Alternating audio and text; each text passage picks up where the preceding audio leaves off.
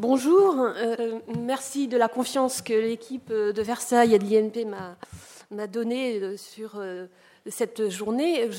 J'ai découvert aussi, grâce au thème qui m'a été proposé, euh, c'est-à-dire la rencontre entre l'art contemporain et le patrimoine religieux, euh, j'ai découvert en fait des questions que je ne m'étais pas posées.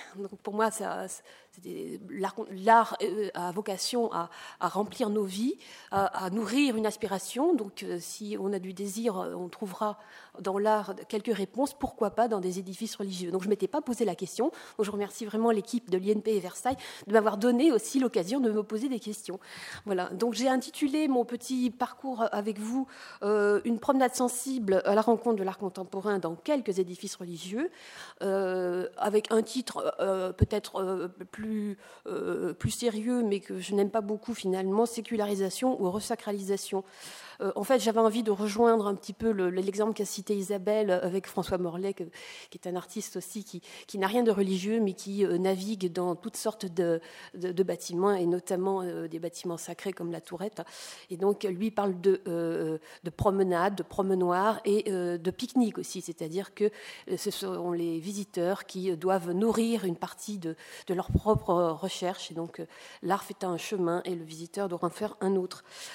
pour notre propos, euh, peut-être une petite entrée en matière, avec peut-être aussi ben, le, point de vue qui m'a euh, animé dans le choix de mes images, la multiplication des manifestations d'art contemporain, concerne euh, aussi donc le patrimoine religieux. il y a deux tendances qu'on note depuis euh, plusieurs années. D'une part, un abandon progressif des pratiques religieuses, euh, donc avec des conséquences sur l'usage des bâtiments et liés au culte, et également une aspiration spirituelle chez, nos contemporains. Donc on parle d'un retour du sacré, d'une recherche de spiritualité. Et donc la culture pourrait paraître comme une réponse laïque à la question fondamentale du sens de l'existence. Euh, donc pour de nombreux plasticiens et, leurs commanditaires, puisque c'est un petit peu de ce point de vue-là que je me suis placée, l'œuvre d'art s'achève dans le regard de celui qui, contemple euh, l'œuvre. Et il semble donc acquis que la commande à un artiste en tout cas c'est mon point de vue, ne doit pas nourrir de fausses attentes basées sur euh, une idéalisation esthétique. connaître, hein, Aller à la rencontre d'eux, ça n'est pas reconnaître. Euh, pour moi, c'est important euh, de vous, de vous proposer ça comme thème peut-être de réflexion. La foi et l'art, en tout cas, partagent le risque d'être sans cesse remis en question, fragilisés par euh, les certitudes rapidement acquises, le manque de confiance en soi et dans les autres. Je crois que l'art et la foi partagent ce questionnement-là. Euh, cette présentation donc, que je vous propose euh, partira du point de vue de quelques créateurs, trois notamment, euh, deux qui sont, je pense, connus de vous, un peut-être un peu moins. Et je voudrais surtout essayer de comprendre avec vous pourquoi ils ont accepté certains projets dans des édifices religieux. Euh, l'expérience sensible, c'est-à-dire la traversée à la fois intellectuelle, on en a parlé ce matin, mais aussi sensible, c'est-à-dire avec tous nos sens, nos cinq sens, euh, doit caractériser donc la rencontre euh, entre la création et le patrimoine religieux. Et c'est le dialogue avec le public qui rentre dans un édifice religieux. ce dialogue-là doit être fécond, même si l'œuvre n'est pas bien comprise par le visiteur. Cette rencontre doit être féconde au sens de l'altérité. Je rejoins tout à fait ce que disait Olivier Capelin ce matin. Euh, donc il peut y avoir du débat, mais pas de polémique. Ça, c'est peut-être, euh, nous en parlerons. Donc depuis la fin, euh, c'est là, je, conclurai peut-être l'introduction comme ça. Depuis la fin du XIXe siècle, les pratiques artistiques se caractérisent par un rapprochement avec la vie, une invitation non pas à fuir le réel, mais au contraire à en pénétrer l'épaisseur. J'espère pouvoir vous en montrer euh, quelques exemples, euh, sans recourir forcément à une médiation entre l'œuvre et le spectateur, et on verra avec Jacqueline si ça fonctionne. Hein. Une large part de la modernité en art se caractérise ainsi par une euh, recherche d'ascèse, d'épuration par la réduction des formes, en tout cas c'est le choix que j'ai fait de ces trois créateurs que je vais vous montrer, au, bénéfice parfois d'un projet euh, qui peut aller jusqu'à euh, euh, une recherche spirituelle, je, pense à l'un d'entre eux notamment, voire eschatologique. Contrairement au siècle passé, donc les démarches artistiques aujourd'hui ne tendent plus vers un discours explicite, vers une narration orientée, mais plutôt à une communication directe, sensible avec le public. Euh, et donc je, pense que les éléments importants euh, qui traversent la création euh, et qu'on rencontre dans les édifices religieux qui, ont, reçu cette création, c'est le temps, on en a parlé ce matin, la lumière, je vais beaucoup vous en parler, le processus, c'est-à-dire le mode de production qui, est laissé volontairement visible par l'artiste, et donc la phénoménologie, c'est-à-dire la, rencontre entre les sens du visiteur et les éléments matériels de l'œuvre. Et, donc, ce sont des clés, je pense vraiment très concrètes, très, euh, qui, sont à la portée de chacun euh, pour aller à la rencontre d'un bâtiment et de l'œuvre qui s'y trouve. Et afin de peut-être être plus clair dans mon propos, je, vous propose donc trois exemples. Un dans le Vaucluse, en milieu urbain, dans un bâtiment qui est déconsacré, et deux autres qui sont en milieu rural, l'un en Bretagne et l'autre dans le Rhône, et Isabelle en a dit un mot. Donc réenchanter le patrimoine urbain déconsacré. Euh, vous avez compris, je ne vous fais pas du tout de propos historiques, je, n'ai pas le temps, et je pense que d'autres sont mieux placés que moi, de vous dire ce qui s'est passé depuis la Première Guerre mondiale, en passant par euh, le Vatican II, et puis le renouveau de la commande euh, publique dans les années 80. Olivier Kaplan a montré de, larges exemples ce matin. Donc moi, je voudrais plutôt dire qu'effectivement, le patrimoine religieux, eh bien, à l'ère de la postmodernité, bah, pose des enjeux multiples. D'une part, comment maintenir la valeur d'usage de bâtiments euh, au risque parfois d'un changement nécessaire de réaffectation, comment renforcer le lien avec la population, donc maintenir le lien social, hein, notamment en milieu rural, mais on voit bien les problèmes aussi en ville, dynamiser également l'attractivité et l'image euh, de marque des territoires avec des événements culturels, Isabelle en a parlé, et générer peut-être aussi des retombées économiques. Donc le patrimoine religieux est aussi pris dans ces dynamiques-là. Et dans de nombreux cas, la dialectique art et foi reste marginale au profit d'un esprit des lieux plus léger et peut-être aussi plus républicain. Dans les propositions les plus pertinentes, et au minimum est présent une philosophie de, la relation, de l'esthétique de la relation, comme dirait Nicolas Bourriot, reliant la création artistique à euh, son espace d'accueil. Et le public est arbitre de cette adéquation réussie ou non, hein, on voit bien qu'il y a du débat, entre euh, le dialogue des temps l'expérimentation d'une programmation dans la durée, ça je pense que c'est important et je vais vous montrer des exemples où cette question de la durée est pensée dans la programmation avec les artistes. Donc cette expérience dans le temps permet d'inscrire un processus de dialogue, on parle bien de dialogue, entre le maître d'ouvrage, c'est-à-dire celui qui décide de la rencontre entre le public et l'œuvre, le directeur artistique, hein, il y a des personnes qui choisissent, on a parlé aujourd'hui de qui choisit, ce matin en tout cas, les artistes sélectionnés et le public. Donc c'est vraiment ce dialogue-là qui fonctionne ou pas. Mais il y a bien une chaîne.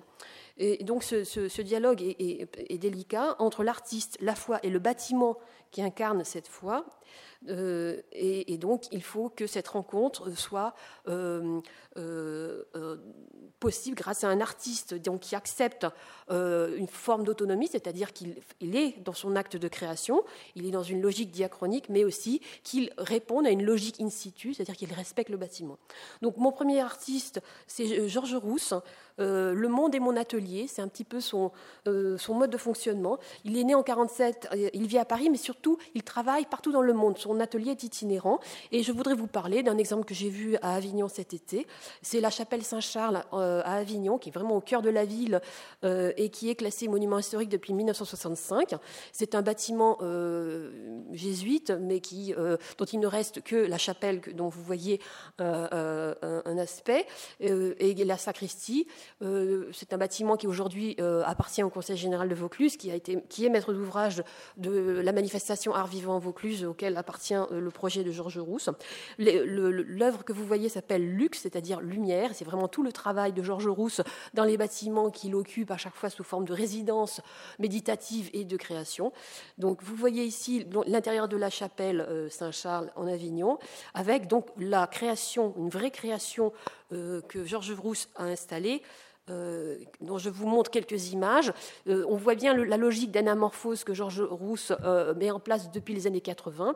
C'est un, artiste multicasquette, c'est-à-dire qu'il est à la fois photographe, mais il est aussi dessinateur, il est aussi sculpteur, il est aussi maçon, c'est-à-dire qu'il fabrique les propres, lui-même les, les, éléments qui constituent les formes qu'il prend ensuite en photo.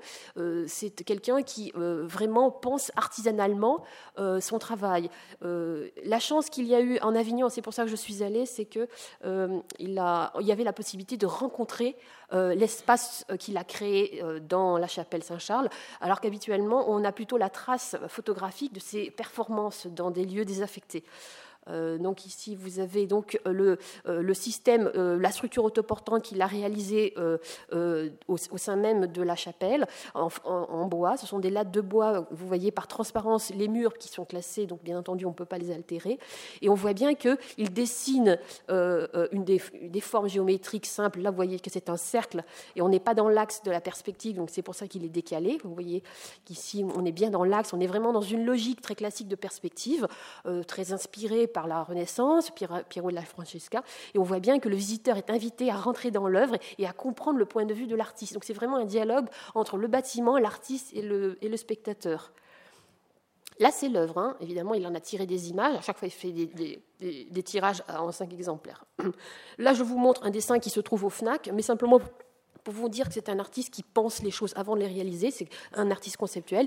Il, travaille comme un archéologue, c'est-à-dire qu'il repère d'abord le lieu. En général, ce sont des lieux désaffectés qu'il privilégie. Ça lui permet une liberté de création et puis surtout une réflexion sur le cycle de la vie, de la mort à la renaissance. Et toute cette métaphore-là, évidemment, participe du choix qu'il fait souvent de travailler dans des lieux chargés. Et donc, il, pense euh, à, partir d'un lieu qu'il découvre de manière approfondie. Il réalise le dessin, et le dessin, c'est son atelier. C'est-à-dire que ça condense la façon dont il perçoit un lieu et l'image qui progressivement s'inscrit dans son esprit. Et donc, euh, euh, ce dessin-là, ça, n'est pas l'œuvre finale, mais c'est un moment important puisque c'est son atelier concrétisé en deux dimensions. Et c'est cette image ensuite qu'il réalise en vrai, artisanalement, et ensuite il fera une image et ne restera rien d'autre que l'image. Donc c'est tout un travail dont il ne reste finalement qu'une image. C'est toute une réflexion méditative sur le cycle de la vie et l'éphémère des choses. Donc là, vous voyez les échafaudages en cours de réalisation pour fabriquer la structure autoportante dans la chapelle. Depuis 1995, euh, euh, l'artiste donc euh, n'est plus seul. Avant, il était totalement seul. Et lorsqu'il a été en résidence à Kobe au Japon suite au séisme, il a été amené à dialoguer avec des, de jeunes japonais. Et finalement, c'est cette rencontre aussi avec la, population qui finalement lui a paru important aussi à partager. Donc depuis 1995, souvent, il travaille en équipe avec des jeunes en ou des étudiants en beaux arts. Donc c'est vraiment pour lui un partage de réflexion sur le sens de l'art et que l'art, c'est aussi une façon de transformer le monde, et que même lorsque euh, euh, un, bâtiment ou un espace est dégradé, par la force de l'art, par la force de la foi, et là, la foi et l'art peuvent se rejoindre, en tout cas chez c'est très clair, il parle de sacré dans son travail, eh bien, on peut transformer avec de la volonté. Voilà Georges Rousse donc en train de finir son, travail donc avec ce cercle qui est une métaphore de l'œil. Pour lui, l'art, c'est dessiller les yeux, c'est mieux voir, c'est apprendre à mieux voir. Tout son travail, qui finira par une seule photo, c'est nous amener à mieux regarder. Je reste dans la thématique des formes simples géométriques. Hein. C'est quelqu'un qui est très marqué par l'abstraction géométrique, Malevich, Mondrian. Donc vous avez ici une œuvre qu'il a réalisée lors d'une résidence de production au Musée d'Arles en 2006. Et vous avez ici une vraie installation sur les murs euh, de ce monument historique. Et, en fait, il a récupéré euh, euh, des cosses d'un arbre qui est très célèbre au musée, qui se trouve à l'entrée, peut-être vous le connaissez. C'est un février d'Amérique qui a été planté il y a 40 ans. Euh, et il a récupéré les gouttes et on a fait ce cercle et qu'il a pris en photo. Et évidemment, aujourd'hui, l'œuvre n'existe plus, mais reste la trace photographique. Donc, euh, si vous vous déplacez, vous voyez bien que le cercle euh, ben, devient ovale et que donc vous n'êtes plus dans le point de vue. Donc, il vous demande vraiment de comprendre le point de vue, de se mettre là où il a posé sa chambre. Il travaille à la chambre. Hein. Voilà tout.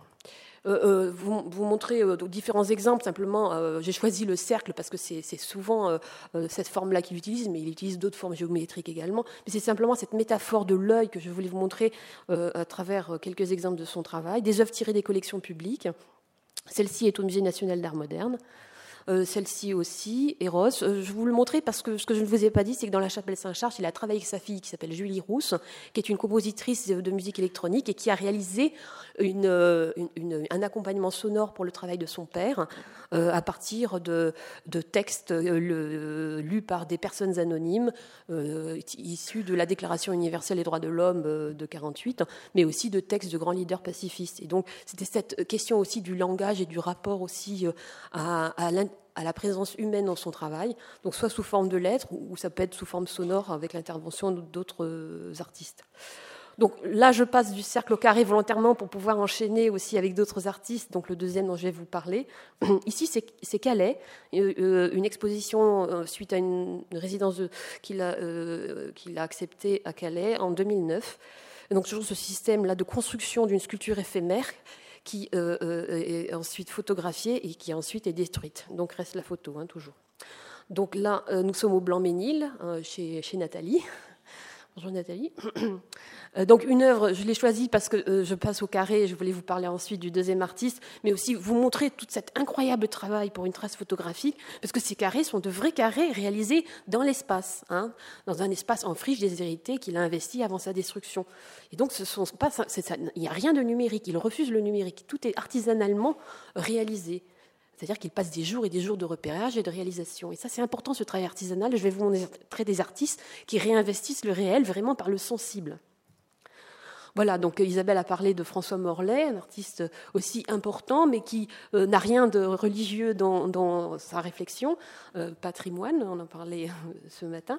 Olivier Caplin a rappelé l'humour aussi de, François Morlaix, qui est un artiste amateur, autodidacte, hein, qui revendique son, euh, son provincialisme euh, et qui, euh, jusqu'en 75, était chef d'entreprise, mais qui a parallèlement une production extrêmement importante et montrée très tôt, mais plutôt en Allemagne et, ensuite progressivement en France.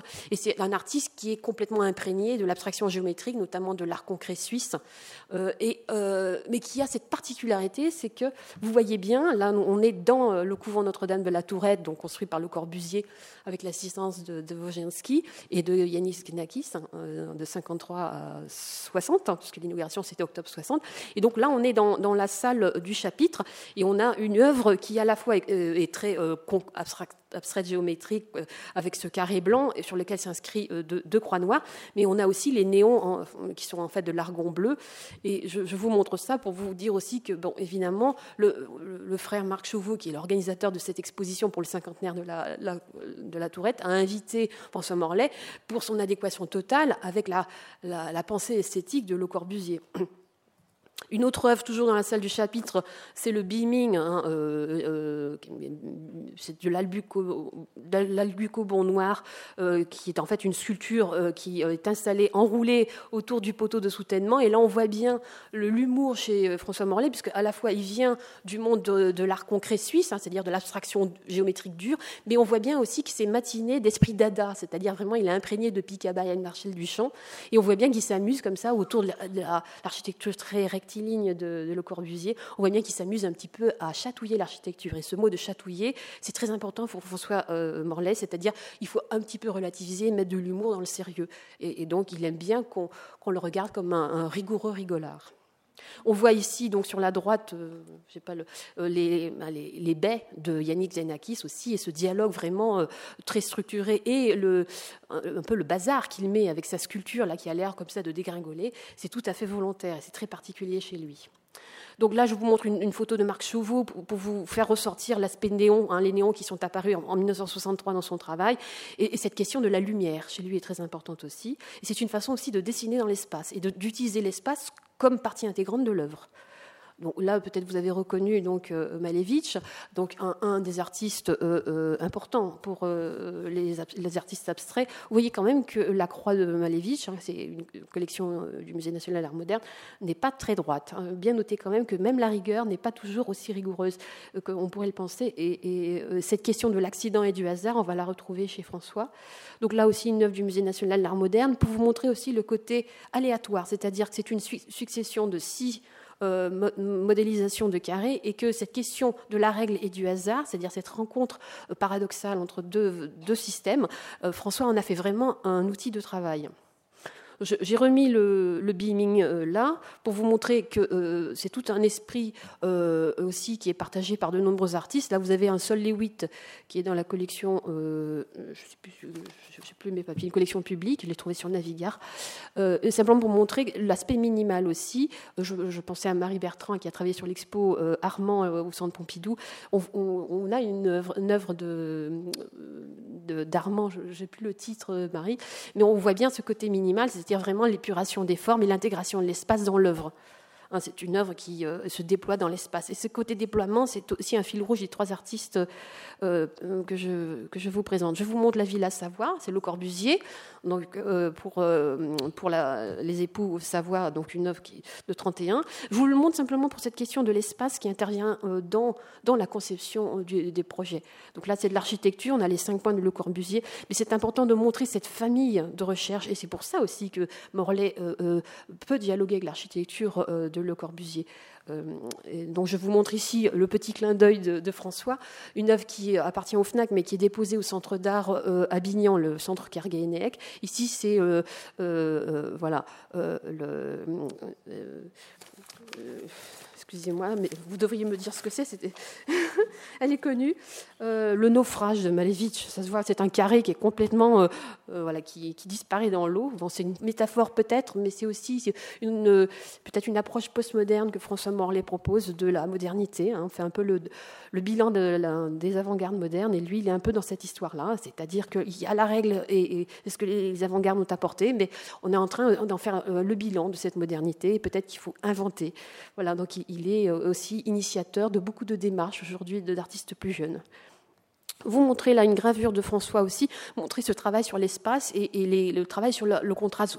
Euh, François n'est pas du tout quelqu'un qui veut intégrer, parce qu'on a parlé d'intégration. Lui, il veut désintégrer, il veut chatouiller. Il pense que vraiment, il n'y a pas à faire disparaître l'art au fil du temps, il y a un dialogue, peut-être une confrontation, mais la confrontation est aussi nécessaire. Donc ce n'est pas quelqu'un qui, cherche l'intégration, il cherche la désintégration. je trouve que c'est intéressant comme point de vue. je vous remets cette image d'abord pour vous montrer ben, que, c'est un travail en équipe. Hein. Vous avez euh, Philippe Lamy, son assistant, et Frédéric, hein, le fils. il a trois fils, mais Frédéric est artiste.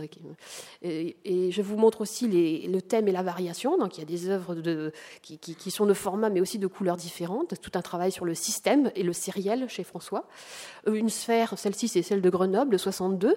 Hein, c'est l'époque où il est dans le groupe de recherche en art visuel euh, euh, pendant 8 ans, de 60 à 68. Il participe à un travail collectif de réflexion sur le sens de l'art et surtout la, participation du, visiteur dans l'œuvre, etc. Et le fait que l'œuvre doit aussi participer à la vie moderne et, être dans, le réel. Donc cette sphère, c'est aussi ben, une ouverture sur l'espace. Et voilà, ce dialogue entre la trame, la grille, le rectiligne, de l'architecture à, la sculpture, je trouvais que c'était intéressant peut-être de, faire, ça c'est de la tourette, une photo qui est dans les collections du, musée euh, d'art moderne Saint-Étienne Métropole, une photo de, José. Euh, Josué, Ito Josué, qui est un artiste espagnol basque, vous montrez les influences quand même qu'on pourrait ne pas euh, identifier euh, chez des artistes euh, abstraits géométriques, mais là vous avez une œuvre de François de, la fin des années 50 et une de ses influences, il les revendique vraiment, il la revendique, c'est l'art océanien, l'art du Pacifique, qu'il a découvert lorsqu'il fréquentait le musée de l'homme, plutôt le musée de l'homme d'ailleurs que le musée du Louvre. Donc ce côté systématique, sériel, décoratif, mais au sens positif du terme, tel que le pensait Matisse, pour, François, c'était important comme source. Je vous montre une œuvre euh, qu'il a réalisée en 2006 pour l'exposition au musée d'art de la ville de Paris. Quand j'étais petit, je n'étais pas grand.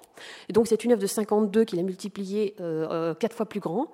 Et donc ça c'est celle de 2006 qu'il a donnée ensuite au musée national d'art moderne. Vous montrez voilà cette, cette façon aussi de penser le système, mais aussi influencé par d'autres d'autres pratiques venues ailleurs que l'Europe. Vous montrez que c'est une pensée aussi qui est partagée outre-Atlantique. Ici, une œuvre de Franck Sella dans la collection du Musée national d'art moderne, Massomenos, une œuvre célèbre.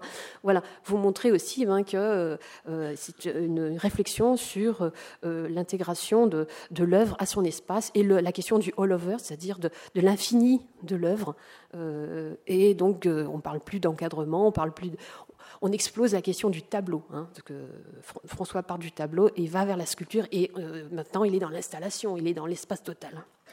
Voilà, toujours pour vous dire ces influences, ici c'est un projet d'affiche, on voit bien euh, à la fois son influence du groupe de recherche d'art visuel, l'optique, la lumière, la mobilité, puis à la fois le tapas océanien. Ce, mélange des, des, des, genres. L'Alhambra aussi, qui est une, euh, une étape clé dans sa rencontre avec euh, d'autres formes de pensée. Euh, en 52, il va à Grenade et il découvre l'Alhambra et, et, cette merveille de, de système abstrait, de, décoratif. Et, il est complètement scotché par cette réflexion magnifique de, de céramique de pavement. Et on voit bien qu'il a en fait quelque chose. Hein. donc de l'Océanie à Grenade, l'art islamique une œuvre célèbre de 53. On voit bien que c'est à la fois Mondrian, le, le Tapa et Grenade. Euh, Yanis Guénakis, on revient au couvent de la Tourette. On, voit bien la, le dialogue entre les familles abstraites. Je retourne à Grenade avec les coupoles, l'art total, l'espace total. Pourquoi j'en parle euh, Parce que c'est une œuvre aussi célèbre qui va être montrée dans une exposition que prépare le Centre Pompidou pour le mois de mars, et de rétrospective François Morlaix. Et donc 40 000 carrés. Euh, qui, euh, à partir des chiffres pairs et impairs du, de l'annuaire du téléphone de Maine-et-Loire début des années 60. Et donc, euh, à partir du, système de hasard, c'est-à-dire de choisir des chiffres dans l'annuaire de téléphone, il construit un environnement complètement abstrait. Donc là, c'est du papier peint sérigraphié qui est installé dans, une pièce et avec une ampoule électrique, et vous êtes complètement environné par cet espace très agressif et qui, voilà, qui est comme un électrochoc une version sérigraphiée euh, euh, éditée par Denise René, la grande prêtresse de l'art abstrait. Vous montrer cette question-là du décoratif et, du système euh, chez, François, et on a vu d'où ça venait voilà, des environnements. Et c'est une œuvre de 71 avec du néon. Mais ce que je voulais vous dire, mais ça ne se voit pas, c'est que le public est invité à manipuler. C'est-à-dire qu'il peut manipuler des boutons qui font que l'œuvre répond. Et donc, il y a euh, une œuvre qui évolue, qui est instable. Et le visiteur est invité à construire lui-même euh, son propre, euh, sa propre approche de l'œuvre. Je retourne au couvent de la, Tourette. Ici, donc on l'a vu, Isabelle l'a montré, la superposition numéro 4 et le dialogue avec l'architecture de Le Corbusier. Euh, une œuvre quasi équivalente, mais cette fois-ci aux écuries Saint-Hugues de Cluny, montrer qu'il euh, peut dialoguer euh, notre François dans des bâtiments très très modernes ou, au contraire très très anciens. Là, Zanik Senakis, on voit bien aussi ce, dialogue avec les, sculptures de, François. On a vu que Isabelle nous a montré cette même toile aussi. Donc un carré très classique à la Malevich, et puis le petit néon qui est légèrement décalé et qui donc a l'air un peu de se casser la figure. Je vous montre le euh, euh, Regarde de tous tes yeux, regarde. Euh, c'est une, exposition qui a été préparée par Nantes et Dole en 2008. Et donc on voit ici un, diptyque de François qui en fait est un, lien très fort avec Georges Perret qui est le thème de l'exposition et notamment la vie mode d'emploi. Et, il se trouve que François Morlaix est, un artiste qui est cité par Georges Perret. Donc il y a vraiment cette question du système de la, Euh, et donc, là, euh, François s'est amusé à, partir d'un système de jeu d'échecs, à dessiner de manière aléatoire une œuvre. Donc, voilà tout, cette, ce, cheminement entre la règle et le hasard. Euh, là, regarde les yeux, regarde, qui était réalisé par Jean-Pierre Salgas, commissaire. C'est une réflexion autour des artistes qui pensent le système d'une manière créative. Là, vous avez une, de, euh, œuvre en néon du Frac Lorraine qui a été installée au musée départemental d'art contemporain, moderne et contemporain d'Épinal, que vous pouvez voir parce que euh, l'œuvre est installée définitivement, et vous montrer que euh, euh, progressivement, François est allé vers le baroque, c'est-à-dire qu'il est parti de la règle et progressivement, aujourd'hui, il est dans la jubilation, il est dans, dans, dans, le, dans le rococo, je vous parle du rococo. Le lamentable blanc, on l'a vu, Isabelle nous l'a montré, il y, a, il y, avait un exemplaire dans l'église du couvent pour le cinquantenaire, vous avez ce grand lamentable blanc, là c'est une version qui est présentée dans la galerie de l'artiste à Bochum dans la Ruhr en Allemagne. Euh, vous montrez donc voilà, que le grand lamentable, c'est le, carré se casse la figure. Hein, c'est comme le naufrage de Malevich. Là, vous avez une œuvre qui est au Macval, une œuvre de 64, donc de la grande période du Grave. On voit que c'est en fait un, grand bassin avec de, l'encre noire, avec de l'eau, et il y a une manette. Et le visiteur euh, est invité à manipuler la manette parce qu'au-dessus, il y a euh, des néons qui sont quadrillés. Et quand on bouge la manette, l'eau bouge, et donc le carré se voilà, tremble. Et donc, euh, il faudrait prendre plein de photos pour voir les différentes variantes. Mais voilà, c'est ce jeu euh, entre la règle et le hasard et de pas trop se prendre au sérieux. Là, je vous montre un Malévis exprès, un, un de, 23 qui est dans la collection du Musée national d'art moderne. Vous montrer qu'on part de ça et que François dit c'est bien, moi je trouve ça très bien, mais il ne faut pas non plus se prendre trop au sérieux. voilà, il s'amuse un petit peu avec la règle. Vous voyez que ce même quadrangle de Malévich, dans l'exposition très célèbre 010 euh, en 1915 après Trograd, on voit bien cette réflexion sur euh, aller plus loin que le tableau et l'intégration de l'espace euh, dans, l'œuvre. J'accélère, je vois bien qu'Éric Gross me fait signe. La Défonce, une œuvre célébrissime qui marque l'entrée des réserves du Fonds national d'art contemporain. Hein, on voit bien que le carré se casse là aussi la figure, une commande publique. Là, c'est du sparadrap, les adhésifs, donc c'est de l'éphémère. Donc euh, euh, François aime beaucoup l'adhésif parce que ça n'abîme pas euh, l'intervention qu'il fait dans les bâtiments et c'est pas cher. Hein, pas oublier ça. Un petit clin d'œil à, Claude Monet. Hein, vous avez peut-être vu ou, correspondance au musée d'Orsay le dialogue Monet-Morlaix. donc c'est une démonétisation que vous avez pu voir au musée des Beaux-Arts de Rouen cette année la Joconde de, Marcel Duchamp, euh, qui est un ready-made rectifié, et la version qu'en fait euh, François, avec un drap, une diapositive projetée, et puis un ventilateur, et tout ça tremble, vous voyez, hein, la pauvre Joconde. Donc c'est cet humour-là, la synagogue de Delme en Lorraine, hein, toujours cette intégration dans des bâtiments avec du néon industriel dur, mais un jeu sur la lumière et un jeu avec l'espace. Euh, là, c'est au château d'Olonne, donc une intervention lumineuse dans un monument historique. Et on voit bien qu'il prend l'axe de, du bâtiment religieux, hein, on retourne à notre thème, on voit bien qu'il respecte parfaitement les lignes géométriques, mais qu'il n'intègre pas du tout le côté religieux, ça ne l'intéresse pas. Là, on est au donjon de Vèze. Voilà. Voilà, donc François dans plein de bâtiments, ça c'est un petit hommage à Gennaro, donc c'est la Villa Pisani euh, euh, près de Venise voilà, vous montrer la danse des, euh, néons qui, euh, euh, qui, qui, se cassent la figure. L'influence du baroque, donc le bavarois, puisqu'il y a, il y a cette influence très forte de l'œuvre d'art total et finalement de la profusion. Donc on a parlé avec Marie-Laure de l'esprit d'escalier au Louvre. Donc ça, c'est des interventions au musée des beaux-arts de Nantes et au musée d'art contemporain de Lyon. Et je voulais vous parler du dernier artiste, Vincent Moget, L'Art dans les Chapelles, une manifestation qui existe depuis 20 ans au pays de Pontivy, donc au nord de Vannes. Et là, c'est la chapelle Saint-Nicodème à Guénin, qui est un petit village près de Pontivy.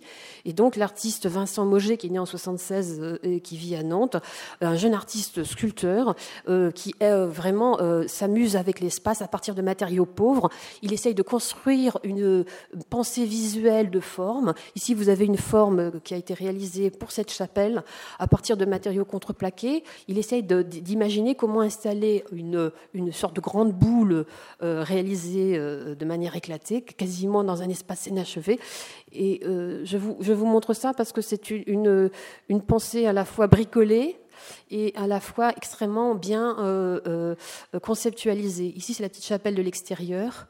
Euh, et on voit ici, tout en haut, Saint Nicodème, qui en fait était un pharisien qui a été instruit par Jésus, qui était présent lors de la descente de la croix, et donc il tient la tenaille et les quatre clous. Donc c'est un petit hommage, un petit clin d'œil de Vincent Moget à, euh, Saint Nicodème, qui est euh, lui aussi un Vincent, c'est lui qui fait tout. Hein. il est maçon, il est, il est menuisier, il, fait tout. Donc il a ce côté artisanal tout en étant dans, dans des matériaux extrêmement industriels et technologiques. Voilà. Et donc il réalise toutes ces sculptures dans des espaces extrêmement variés.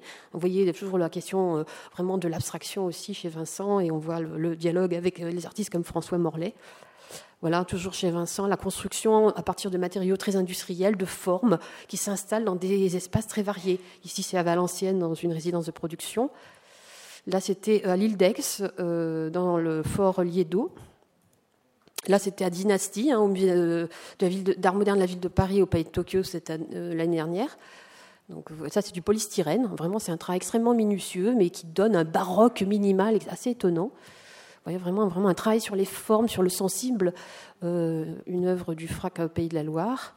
Et puis la chapelle euh, des Calvériennes à Mayenne, un centre d'art euh, contemporain en réalité, puisque la chapelle est désaffectée. Et là, il a été invité dans une résidence de protection. Vous voyez qu'il travaille la brique, vraiment un matériau très très pauvre, mais il envahit complètement le lieu. Hein. on voit bien le côté rococo chez François, mais on le retrouve un peu aussi chez Vincent. Et là, c'est la chapelle vide. Bon, là, c'est un beau travail que j'avais découvert de lui, d'ailleurs, au musée Denis Puech à Rodez. Là la première fois que j'ai vu son travail. Et euh, voilà, c'est une, prolifération euh, à partir de matériaux pauvres d'un espace, et c'est sidérant. Enfin, je trouve qu'il est très fort. Là, à Brighton, euh, dans un lieu qui s'appelle la Fabrica. C'est une ancienne chapelle qui est déconsacrée. Et donc, c'est un lieu qui accueille des artistes pour des installations in situ. Et là, il a complètement, avec du bois mais laminé, donc du contreplaqué, il a investi totalement l'espace de manière assez étonnante. Euh, je vous mettais Schweitzer sur le Merzbau de, de Hanovre comme espace total, euh, complètement déconstruit. Je trouve que c'était intéressant de revenir aussi aux sources de l'art total. Là, c'est l'exposition internationale du surréalisme à la Galerie Willenstein à Paris en 1938. On revient à Vincent, mais cette fois-ci au lieu unique pour SUR 2009 à Nantes, résidence de production. Le plein chez Armand, petit clin d'œil à Marie Bertrand. En 60, à la Galerie Recyclée rue des Beaux-Arts. Et puis euh, je finis par euh, euh, cet envahissement par du papier froissé à trois, dans lequel le visiteur était invité à, entrer. Et donc c'est une chapelle qui, s'appelle la chapelle du Bélion à Mons en Belgique. Et donc vraiment là, on, est dans la voilà dans, l'envahissement total d'un espace, une pensée d'artiste dans lequel le visiteur est invité ou pas à rentrer. Et un petit clin d'œil de François. Et puis, malheureusement, Claude Ruteau est souffrant, ne nous rejoindra pas. Donc, il se trouve, j'avais trois images de Saint-Prin. Euh, la commande publique qu'il a acceptée, vraiment c'est un, challenge. Saint-Prin, c'est près de Vienne, en Isère. Et donc c'est un projet très soutenu par la DRAC Rhône-Alpes. Alain Réral, conseiller art plastique, c'est un lieu vraiment superbe. Bon, je vous montre trois images. Merci.